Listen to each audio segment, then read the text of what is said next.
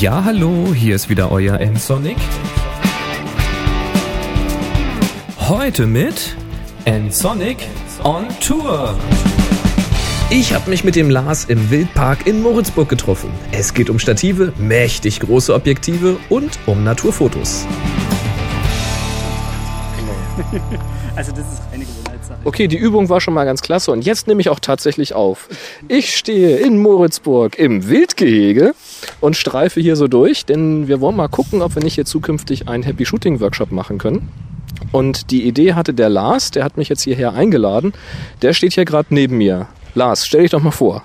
Ja, also Zum hallo. zweiten Mal. Ja, gerade eben hat es also nicht geklappt. Tolle Technik.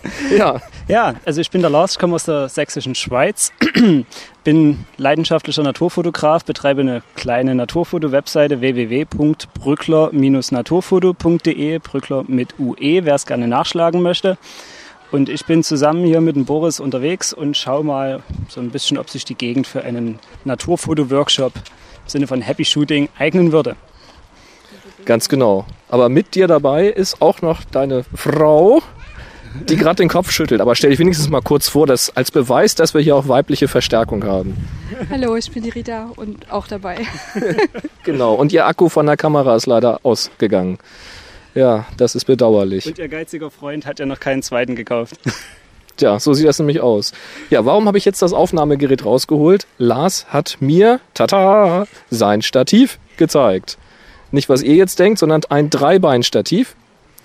Ja, was hast du denn da für ein tolles Stativ?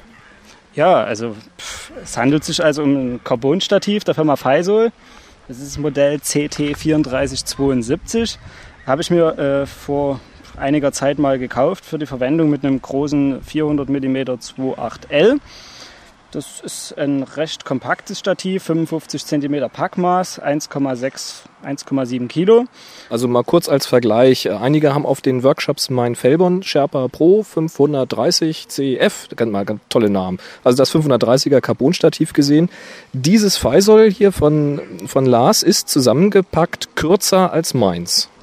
Und aufgebaut wahrscheinlich noch ein klein wenig höher. Ein klein wenig ist übertrieben, äh, das ist äh, deutlich höher. Ja. Äh, untertrieben, deutlich höher. Also wir sind gemessen bei 1,52 Meter Höhe ohne Mittelsäule, weil eine Mittelsäule hat es nicht. Nee, hat oben nur so ein, ist das ein Drehteller? Nee, ist fest oben, ne? Nein, man kann es rausnehmen. Es ist also wie eine, eine Art Kalotte, aber die Größe stimmt nicht mit den normalen Kalotten überein. Es hat also 72 mm Durchmesser. Eine Öffnung, man kann eine Mittelsäule nachrüsten oder auch einen, Auslegearm, so so einen Querträger, Also so ein modulares modular System. aufgebaut. Und ein Ganze. Haken ist unten drunter auch. Die Sache hat einen Haken, ja. Die Sache hat einen Haken, also kannst du noch Gewicht dranhängen. Ja, Rucksack beispielsweise. Mhm. Ja, hat also eine Tragkraft angegeben von 12 Kilo. Ich habe drauf gesessen und es hält. Mhm. Ja, du bist jetzt aber auch ein sehr schlanker, sportlicher Typ. Schlank und sportlich, da sagt meine Freundin was anderes. Nein, 72, 73 Kilo, aber das Ja. hält. Ja. Ähm, so, jetzt hast du Drehverschlüsse. Wie viele Auszüge? Drei Auszüge, ne? Genau. Drei Auszüge Drehverschlüsse. Und jetzt habe ich übrigens verstanden, warum viele Leute Drehverschlüsse hassen. Denn ich habe gerade versucht, mit meiner mir ange, äh, angewohnten mit Technik, wie ich es vom Fellborn her kenne, dieses Stativ aufzubauen. Ich bin kläglich gescheitert. Tja, das ist eine Frage der Gewohnheit. Also ich selber habe noch nie ein Stativ gehabt, was äh, solche verdrehsicheren Beine hatte. Es ist einfach bloß eine Frage, ob man es von oben oder von unten her äh, auszieht. Fängt man beim obersten Beinsegment an und hört beim letzten auf, ist es überhaupt kein Problem und eine reine Gewohnheitssache.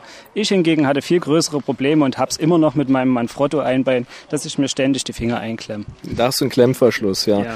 ja. Da bin ich ja genauso der Typ, diese Klemmverschlüsse, die hasse ich wie die Pest. Ich habe, wie gesagt, im Geschäft mal so zwei, drei Stative ausprobiert, die diese Klemmverschlüsse hatten. Manfrotto war auch dabei. Und ich hatte mir sofort die Finger geklemmt, habe ich gesagt, das brauche ich nicht. Ich habe Drehverschlüsse genommen, wegen dieser Anti-Klemmerei.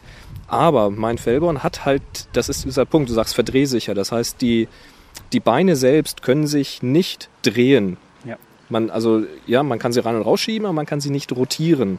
Und genau das hilft mir halt bei meinem Fellborn, wenn ich alle, äh, wie sagt man, Befestigungen, Schellen, wie auch immer, wenn ich die alle öffne, dann kann ich alle Beine auf einmal rausziehen und dann in einer beliebigen Reihenfolge die Teile festdrehen. Und hier ist es schon wichtig, dass man von unten nach oben arbeitet. Ja. Aber was man sagen muss, das Ding macht einen unglaublich robusten Eindruck. Es ist verdammt leicht. Also man nimmt das wirklich auch einfach mal mit. Steht aber extrem stabil. Also wir haben es ja mal kurz hingestellt, Ja. ohne Kamera drauf. Ähm, Das steht auch mit Kamera Super. ganz stabil. Ja, da wird es eher stabiler stehen, weil du dann Ja, halt Gewicht oben drauf hast. Aber jetzt auch selbst so, Ja. absolut Sahne. Klasse. ja. Ja, ich würde sagen, wir gehen mal ein bisschen weiter. Du hast nämlich noch einen ganz tollen Kopf, aber da reden wir nachher später drüber. Ich mache erstmal wieder Schluss. Okay. Ja, inzwischen sind wir einen kleinen Rundgang gegangen. Noch nicht so wahnsinnig viele Meertiere gesehen, also immer noch dieselben Rot, Wild, Reh, was auch immer Tiere. Mit Nachwuchs übrigens. Ganz süß. Der Lars hat sein Stativ aufgebaut und einen Stativkopf draufgesetzt. Wie ihr ja alle wisst im Dreiteiler besteht ein Stativ immer aus drei Teilen, nämlich dem Stativ, dem Kopf und der Schnellwechselplatte. Was hast du denn jetzt hier für eine Konstruktion drauf? Das sieht ja ziemlich gefährlich aus. Ja, was aussieht wie so eine äh, Panzerfaust, das ist äh, momentan das 400er auf dem Gimbal. Das ist ein UA 180, auch von Faisal. Das ist ein zweiarmiger Gimbal-Kopf, hm, sagt man auf Neudeutsch. Es ist also ein Teleschwenkbügel. Und Sinn der ganzen Sache ist es, das Objektiv so zu positionieren, dass es im Schwerpunkt ausgerichtet ist. Und das Ziel der ganzen Sache ist, äh, man kann es schwerelos äh, manövrieren auf dem Kopf. Man kann das quasi mit dem kleinen Finger antippen und es bleibt in der Position stehen, wo man es eben haben möchte. Sehr leicht. Also dieses 8 Kilo Objektiv ist dann, fühlt sich wirklich schwerelos an. Ja, also wer schon mal im Planetarium war, der hat sowas schon mal gesehen in groß, nämlich der Projektor in der Mitte, der ist ganz ähnlich aufgestellt. Der kann sich bloß auch noch, na, seitlich drehen können wir es ja auch noch, ne? Ja, ja, ist auch noch praktisch. Also, wir haben quasi so ein großes U. In diesem U ist dann nochmal so eine kleine Schaukel drinne und auf dieser Schaukel ist jetzt quasi das Objektiv befestigt. An dem Objektiv hängt die Kamera. Ja, und die Schaukel, die kann man jetzt eben rauf und runter wippen in diesem U. Und dieses ganze U, das kann man eben nach links und rechts drehen auf dem Stativ oben drauf, also auf dem Kopf. Ja, und die Kamera können wir jetzt natürlich auch noch rotieren, weil natürlich ähm, diese Stativschelle von dem Objektiv, die hat ja auch so einen Feststellring. Das heißt, da kann man dann die Kamera dran drehen sozusagen. Also frei beweglich in allen Dimensionen. Und ich habe es tatsächlich ausprobiert. Man muss hier nichts festdrehen oder festklemmen, wie man es vom Kugelkopf kennt oder so etwas. Man muss hier keine Friktion oder irgendetwas einstellen, sondern es geht nur darum, dass die Kamera mit dem Objektiv tatsächlich im eigenen Schwerpunkt liegt, ruht sozusagen. Und da ruht sie dann auch, egal wo man es hinkippt. Egal, ob man, jetzt zeigen wir zum Beispiel gerade fast direkt nach unten und die Kamera bleibt da einfach stehen. Und jetzt zeigen wir mal, ihr könnt es jetzt nicht sehen, aber ich mache es halt trotzdem. Jetzt zeigt man direkt nach oben und es bleibt da stehen oder genau gerade und es bleibt da stehen. Das ist faszinierend. Wo liegt man preislich mit sowas? Mit dem Kopf? Also der Kopf ungefähr 400 Euro. Da wisst ihr schon mal, was auf euch zukommt. Ja. Aber was hat das Objektiv ungefähr? Das sind 8000. Da fällt der Kopf dann auch nicht mehr auf. Ja, deswegen spielt es keine große Rolle mehr. Wenn man einmal investiert hat, dann kommt es aufs Stativ nicht mehr an. Und ohne Stativ möchte ich das Objektiv nicht einsetzen. Nee, ich hatte es auch kurz im Einsatz. Mit dem Einbeinstativ war ich mit dem Ding kurz unterwegs. Und selbst mit dem Einbein, das ist schon, das muss man schon üben. Ja, so ist es. Vor allen Dingen den Ausschnitt dann irgendwann zu finden und nicht zu wackeln auf dem Einbein, das ist nicht ganz ohne. Hier geht es relativ einfach. Bei dem, bei dem Gimbalkopf auf dem Dreibeinstativ, da ist es nicht ganz so schwierig, weil es ja in der Position stehen bleibt, wo man es eben loslässt. Und es wackelt auch nicht und dementsprechend ist es halt etwas einfacher als auf dem Einbein. Man muss nur sehr ruhig den Auslöser antippen. Am besten Spiegelvorauslösung mit einem kabelfernen Auslöser und dann geht's. Ja. Ja, sehr angenehm, wenn man draußen in der Natur unterwegs ist. Man hat quasi überhaupt gar kein Gewicht mehr in der Hand. Es steht alles da und man kommt trotzdem überall hin damit. Außer man kommt nicht so schnell nah ran oder wieder zurück, weil ein Zoom-Objektiv ist es nicht. Nein, das ist es nicht. Durch die feste, durch die feste Brennweite Ja. ist es eben etwas unflexibel. Sneaker-Zoom. Sneaker-Zoom, ja. Wir hatten es gerade, ne? Ja, so ist Ja. es. Also es Rita hat gerade einen 20 Reh gestreichelt. Ich wollte es mal eben schnell fotografieren. Das Einzige, was ich aus einer ordentlichen Distanz bekam, war ihre Hand. Dann bin ich noch ein Stück zurück. Da bekam ich etwas mehr Hand und etwas vom Reh. Und dann bin ich ganz weit zurück ins Gebüsch gelaufen. Und da war dann also schon auch ein bisschen Kopf mit drauf. Ja, super. Tolles Bild. Also 400 mm ist klasse. 2.8 ist auch super, aber es ist kein Reporterobjektiv. Nein, ich nutze es auch hauptsächlich äh, im Ansitz aus dem Tarnzelt raus auf Fuchs, Reh und so weiter. Aber es zeichnet sich auch so ein bisschen dadurch aus, äh, dass es halt sehr schön freistellt vom Hintergrund und dass der Sportler oder das Tier, je nachdem, dann eben wirklich aus dem Hintergrund in die Schärfeebene gesprungen kommt und man kann wirklich den Hintergrund vollkommen ausblenden. Insofern ist es ganz, ganz angenehm. Aber wiegt wie viel? Mit Kamera jetzt 8 Kilo. Viel Spaß ohne Stativ. Ja, dann würde ich sagen, dann gucken wir mal noch ein bisschen weiter. Wir haben noch ein paar Wege vor uns und dann gucken wir uns mal an, was du dir für die Schnellwechselvorrichtung ausgedacht hast. Ja, der Abend ist fortgeschritten. Ich weiß gar nicht genau, wie spät es ist, aber wir haben lecker gegrillt. Hast du eine Uhr? Neun. Ja, neun. Es wird langsam dunkel. Also die, die hellen Sommertage sind schon wieder vorbei. Ja, es wird Herbst. Ja, deutlich. Wird auch kühler abends wieder. Aber noch ist ganz gemütlich hier. Ja, lecker gegrillt haben wir und ich hatte noch eine Aufklärung versprochen, nämlich was benutzt du denn um dein Objektiv? Du schnallst ja nicht die Kamera auf, auf den Kopf, du schnallst das Objektiv auf den Kopf. Was benutzt du denn nun, um das Objektiv auf den Kopf festzumachen? Ja, als äh, Schnellspann-Vorrichtung setze ich da auf AK Swiss, also zumindest auf eine AK Swiss-kompatible Lösung. Die ist jetzt in dem Fall bei dem Gimbal-Kopf auch von Faisal. Ist also diese Standard-Schnellwechselvorrichtung, die bei dem Kopf dazu ist. Und ansonsten habe ich noch eine Hama Pro Plate in einer ziemlich alten Version, die noch komplett aus Metall besteht. Und äh, eine ganz neue von Giottos. Die ist allerdings noch in der Erprobungsphase auf dem Einbein, die muss ich noch bewähren. Ah, ja, okay. Ja, was ich nämlich auch gesehen hatte für diesen, wie hast du den Kopf genannt? Affenschaukel. Affenschaukel. Ja, Affenschaukel kann ich mir merken. Jawohl. Genau. Ähm, da musste man ja, haben wir vorhin schon erklärt, die Kamera und das Objektiv so ausrichten, ein bisschen vorn hinten, dass sie genau im Schwerpunkt ist. Und dafür kannst du jetzt ja nicht sowas nehmen. Ähm, ich habe ja hier so eine, so, so, so eine runde Platte, wie heißt es? Mini Connect. Mini Connect, Dankeschön. Ja, Mensch, ein halbes Bierchen und mir fällt der Name nicht mehr ein. Mini Connect heißt das genau und das taugt ja bei dir nun gar nichts, weil dann wäre es ja fixiert an einer bestimmten Stelle. Ja, nicht nur das, auch die Haltekraft von dem Mini Connect ist einfach äh, so gering, dass man riesengroße Angst haben muss, dass es sich dann doch locker dreht. Also wo äh, bei einem 70-200 oder bei einem 300 Blende 4 kein Problem ist, das hält es also problemlos, sehe ich bei 8 Kilo dann schon ein Risiko, was ich gar nicht eingehen will, weil es mir einfach zu teuer ist. Äh, Wenn es runterfällt, ich wär, würde mich zu Tode ärgern. Ich weiß auch gar nicht, bis wie viel Kilo das Ding eigentlich ausgelegt ist, aber da gibt's ja irgendwo sicherlich technische Daten. da müsste man mal bei Novoflex anrufen und mal fragen. Ja, also ich habe ja heute dieses 400 mm mit Stärke 2.8 live gesehen. Ich durfte es auch mal ein Stückchen benutzen und mal über der Schulter tragen. Ich mein Mini Connect würde ich da nicht drunter machen. Ich hätte dann auch Angst um das Mini Connect, muss ich sagen. Ja, das fetzt raus. ja, ich glaube auch. Nee, da gibt es eigentlich auch in der, in der ganzen Liga gibt es dann eigentlich auch bloß noch die Lösung AK Swiss, weil es einfach, äh, der Markt gibt's ja, gibt ja nichts anderes mehr her. Es gibt keine anderen Lösungen. Jedes, jeder Gimbal ist AK Swiss kompatibel, sei das jetzt von der Firma Wimberly oder von Kirk, dieser King Cobra oder auch der Sidekick. Alle haben sie diese, alle haben sie diese AK Swiss kompatiblen Schnellwechseleinrichtungen. Und das ist ja auch ganz sinnvoll, weil auch diese Platten in, in sehr langen Größen vorhanden sind, bis 20, 30 und noch mehr Zentimeter. Und dementsprechend kann man dann auch so ein Objektiv ordentlich ausrichten. Ja. Hat auch einen, einen Safety-Pin, also so eine Rausfallsicherung. Mhm. Es kann also nicht einfach rausrutschen oder rausfluppen irgendwie. Extrem wichtig bei diesen Jawohl. Objektiven. Ist aber fast bei jeder, bei jeder AK Swiss kompatiblen Schnellwechselvorrichtung Mhm. der Fall. Eigentlich kann man das nur empfehlen. Super. Ja, so viel dazu. Haben wir also quasi nochmal einen kleinen Stativ-Dreiteiler, jetzt mal aus der Sicht des Naturfotografen. Und das ist auch schon das Stichwort. Wir haben nämlich hier gerade lecker halt gegessen und kamen so ein bisschen ins Gespräch. Und dann stellte sich heraus, dass du eigentlich, eigentlich eine recht große Brennweitenlücke hast, beziehungsweise hattest. Du hattest nämlich eigentlich was für Brennweiten? Ja, also ähm, dadurch, dass ich äh, hauptsächlich Tiere, insbesondere Vögel fotografiere, sind es natürlich eher die großen Brennweiten, die ich brauche. Und äh, das an, die andere Leidenschaft gilt so ein wenig der Landschaftsfotografie.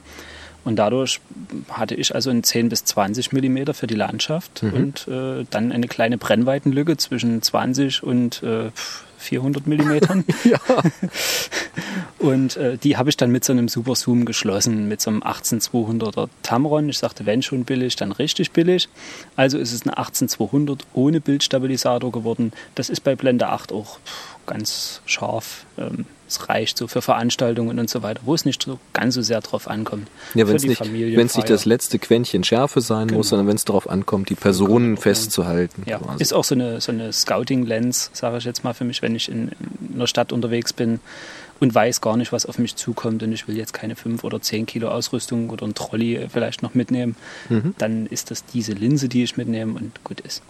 Ja, und das Interessante beim Naturfotografen ist natürlich das bevorzugte Objektiv. Also ich zum Beispiel habe ja quasi meine 5D gekauft mit dem Kit-Objektiv, ja, mhm. Kit in Anführungszeichen, das war halt dabei, das ist 24 bis 105, mhm. ist ja eine L-Optik, die zwar ein bisschen verzeichnet, also die macht durchaus Kissen und sowas und Tonne, aber macht halt sehr scharfe Bilder und hat Bildstabilisator. Das ist quasi mein immer drauf. Und von anderen Leuten höre ich, die haben dann so ein 16 bis 35 oder das 1855, was mitkommt. Das ist so das immer drauf. Das ist so dieser Allrounder. Da kann man viel mit erschlagen. Man kommt nah ran, man kann Porträt mitmachen. Du hast ja auch ein immer drauf. Ja, das ist, das, äh, ist eben das 400 mm 2.8. Damit kann man auch viel erschlagen. Ja, man kann, man kann auch Leute in der Gegend damit erschlagen. Eben, eben. Und es ist ja auch universell einsetzbar. Also man kann ja noch einen Konverter dazwischen schnallen, einen 1.4er oder einen ja. 2.0er Konverter das haben wir von auch schon festgestellt, als ich sagte, ja. es ist ja ein bisschen unflexibel, wenn man nur 400 Millimeter hat und man genau. muss irgendwie in die Büsche schlagen, um irgendwie ein Porträt zu machen.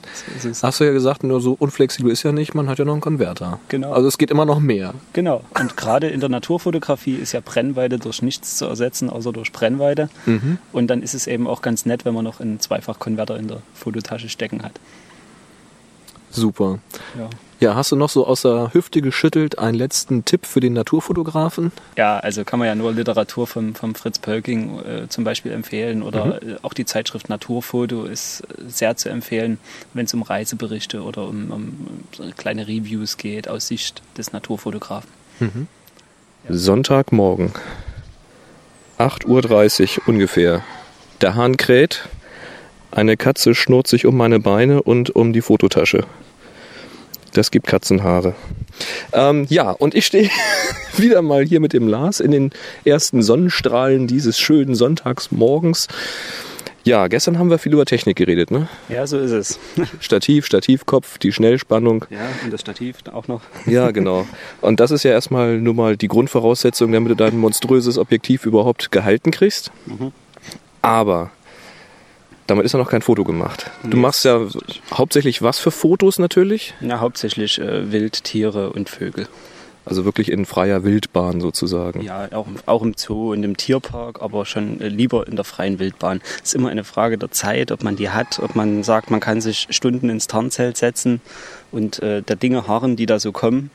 Man muss halt auch mal damit rechnen, dass man halt ohne Bild nach Hause kommt. Mhm, da sind wir nämlich schon genau beim Thema. Wenn du in der im wilden Leben sozusagen, also in der freien Wildbahn versuchst, Tiere zu fotografieren, Reiher, Füchse, Wölfe, was nicht alles, mhm. dann ist das ja nicht so, dass man hingeht und sagt, da ist er und jetzt bleib schön sitzen, schau mal hierher, Baby, ich mach dich zum Star. Ja, genau so ist es. Also ähm, es hat viel mit, mit Tarnung und mit Anpirschen und so weiter zu tun.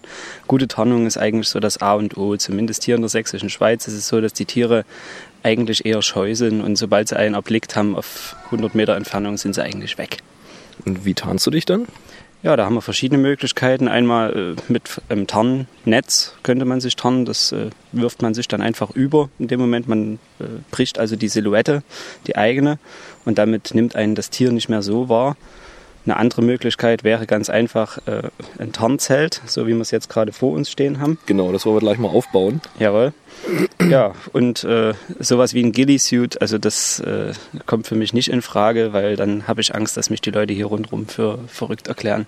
Ein was für ein Suit? So ein, so ein Ghillie-Suit ist das. Äh, das baut sich das amerikanische Militär, ich weiß nicht, ob es andere Militärs auch verwenden, äh, die basteln sich aus irgendwelchen Stofffetzen einen Anzug, der dann so aussieht, als wären sie ein, ein Moor-Monster. Ach, sowas, wie man aus Asterix kennt, wo die dann quasi als Busch durch den Wald gelaufen genau sind. Genau so ist es. Und das sieht täuschend echt aus. Kann man auch fertig kaufen, alles, aber dafür bin ich äh, nicht der Typ. ja, super. Ja, schade. Hätte ich jetzt gern mal gesehen, hätte ich auch ah. direkt ein Bild von gemacht, aber hast du leider nicht. Nein. nein. Ja, dann hast, hast du gesagt, du hast hier einen Fuchs in der Nähe. Genau. Und um den zu fotografieren, musst du ziemlich früh raus. Hm, Wie so, läuft das ab? so ist es. Also der Fuchs, der hat die Gewohnheit, morgens so gegen fünf und, oder sechs äh, rauszukommen aus seinem Bau. Dann läuft er seine Runde, äh, guckt, was so alles Neues gibt Mhm. und dann geht er wieder. ist also ein Rundenläufer. Okay. Der hat seinen, seine angestammten Wege und auch so seine annähernd festen Zeiten, wo er kommt. Das Problem ist, wenn er mich einmal gesehen hat, ist er weg. Und deswegen Tornen. Und das bedeutet, wann stehst du dann auf? Das heißt, um vier aufstehen, spätestens halb fünf los. Jetzt ist es vielleicht sogar schon zu spät, halb fünf. Aber im Winter beispielsweise, da reicht es, wenn man um fünf losfährt. Das heißt, der Trick ist, da zu sein, bevor das Tier kommt, damit es dann, wenn das Tier kommt, vielleicht entdeckt, da ist was Neues, aber nicht unbedingt das jetzt mit dem Menschen assoziiert. Genau. Eine andere Alternative wäre jetzt dort eine, eine feste Tonnenhütte hinzubauen, wo er sich dran gewöhnen könnte, aber da gibt es wohl rechtliche Probleme auf dem, auf dem Feld. Das Ja, kannst du nicht einfach auf den Acker gehen und da mal schnell eine Hütte Richtig. hinbauen. Richtig, das so funktioniert brauchst du wieder einen Bauantrag und Genau. Grundstück, Rechte und So ist es. Also Ja. das ist ja kein, das ist ja auch kein Zelt, was wir hier vor uns haben, sondern das ist ja bloß ein, ein Windschutz oder ein, wie auch immer man sagt, weil es hat keinen Boden. Mhm. Damit sind wir rechtlich also abgesichert. Das ist also kein Zelt. Wir zelten nicht, wenn wir das irgendwo aufbauen, sondern wir haben einen ein Wetterschutz. Windschutz, wie auch immer. Genau. Ah, So ist es. Ja, dann würde ich sagen, bauen wir das doch jetzt einfach mal auf. Ja. Warte mal, ich mache mal ein Bild vorher, nachher. Halt Mhm. mal kurz das Aufnahmegerät. Ja, das kommt So. also in so einer tollen Tragetasche hier. Das ist ein, Das sieht so ein bisschen aus wie so eine Reflektortasche eigentlich. Mhm. Es ist nur ein bisschen dicker. Genau. Du sagst schon, die Technik ist die gleiche wie beim Reflektor bei vielen. Das ist also so ein Gestänge gibt es dazu. Und das Zelt an sich, das ist so ein Wurfzelt. Das ist also mit Metallringen. Oh, warte mal, das heißt, das wirfst du gleich und dann klappt das auf? So in Und etwa dann halte ich mal gleich die Kamera drauf. Moment. Jo. 3, 2, 1. Ja, das sieht jetzt erstmal aus wie ein getarnter Reflektor. So ist es. So. Das ist auch schon der erste Teil. So, das sieht jetzt aus wie ja, wie vier fast mannshohe Reflektoren, die quasi quadratisch angeordnet sind, mit Stoff verbunden. Ist jetzt ja wie so ein aufgeschnittener Karton, wo man als Kind immer drin gespielt hat. So ist es. Und das Ganze in, in Max 4 HD Tarnmuster. Ja, Max 4 muss man jetzt sagen, das ist so ein Tarnmuster und da sieht man quasi naturidentisch gedruckte äh, Laubblätter drauf und Gehölz und sowas. Wald, genau.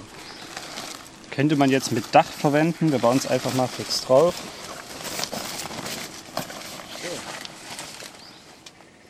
Und in weit weniger als eine Minute steht das Zelt in der Regel. Ja, normalerweise könnte man jetzt noch oben ein, ein Gestänge reinmachen. Man könnte es auch jetzt noch festmachen mit Heringen. Das sparen wir uns jetzt einfach mal. Einfach bei Wind, damit es dann nicht Bei wegfliegt. Wind, bei Wind fliegt es halt sonst weg, das ist richtig.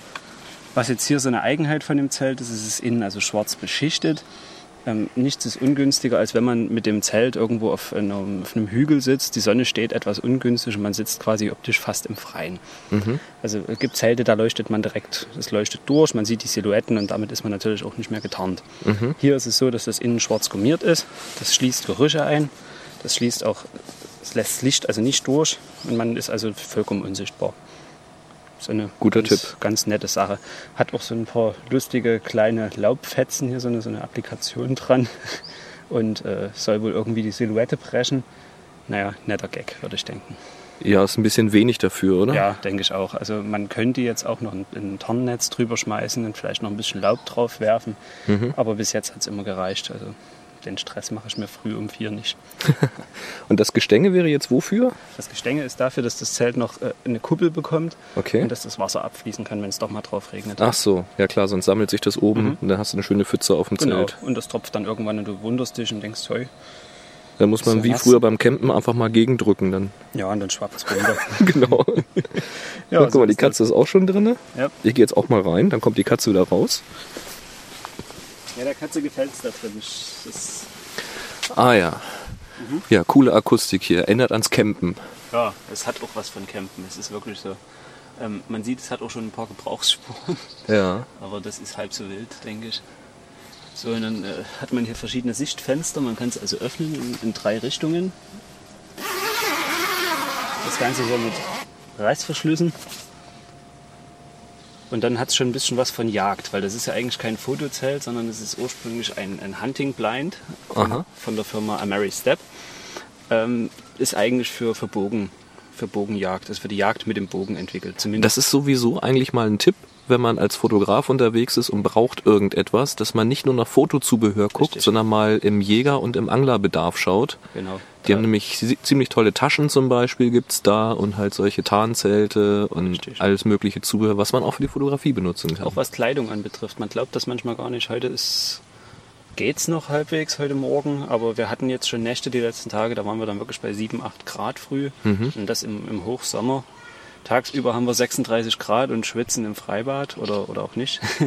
Und äh, nachts sind wir dann wirklich noch unter 10 Grad und dann ist es sehr unangenehm, wenn man früh mit einer, mit einer zu dünnen Hose oder mit zu dünnen Schuhen im Zahnzelt sitzt, sich nicht bewegt über mehrere Stunden. Das ist besser, man ist richtig angezogen. Zum Beispiel mit einem Thermoanzug. Mhm. Das ist, da ich auch im, im Winter fotografiere und auch bei minus 20 Grad, ist es dann ratsam, richtige Kleidung zu haben. Und du hast auch noch einen super Tipp gegen nasse Schuhe oder nasse Füße. Naja, es, das, das ist noch aus Anglerzeiten. Also äh, den Fuchs interessiert es nicht und, und mir rettet es einen Tag, wenn ich keine nassen Füße habe. Aha.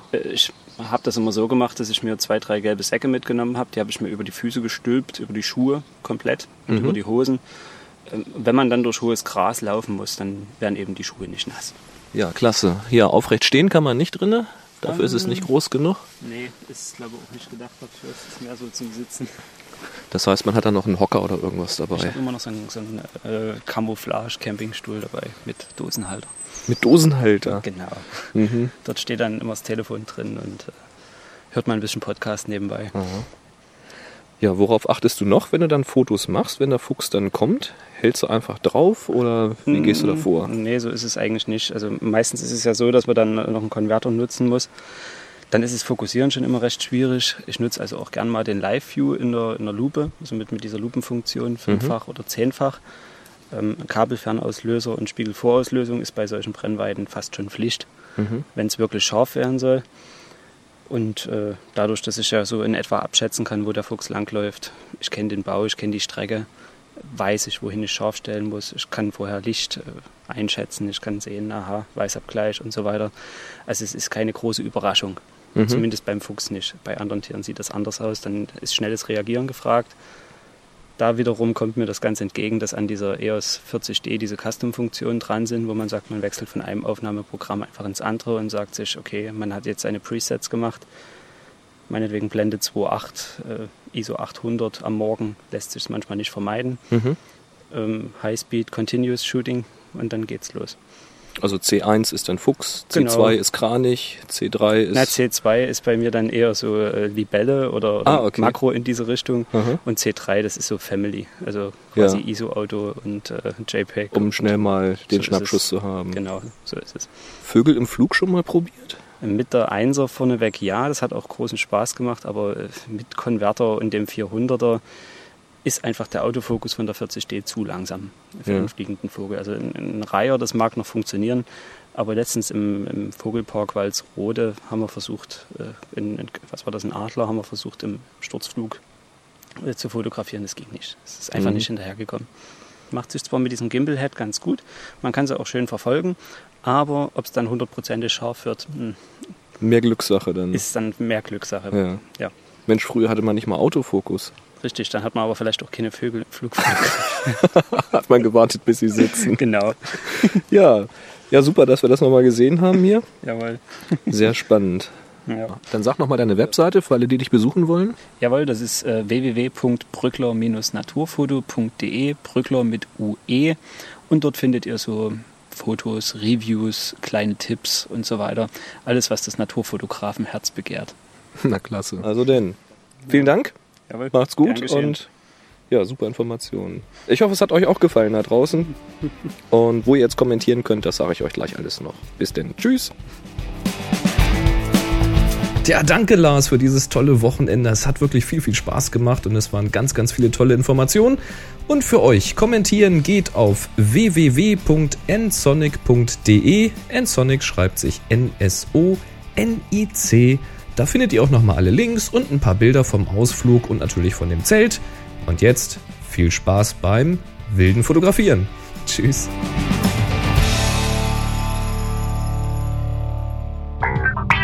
Sie hörten eine weitere Produktion von nsonic www.nsonic.de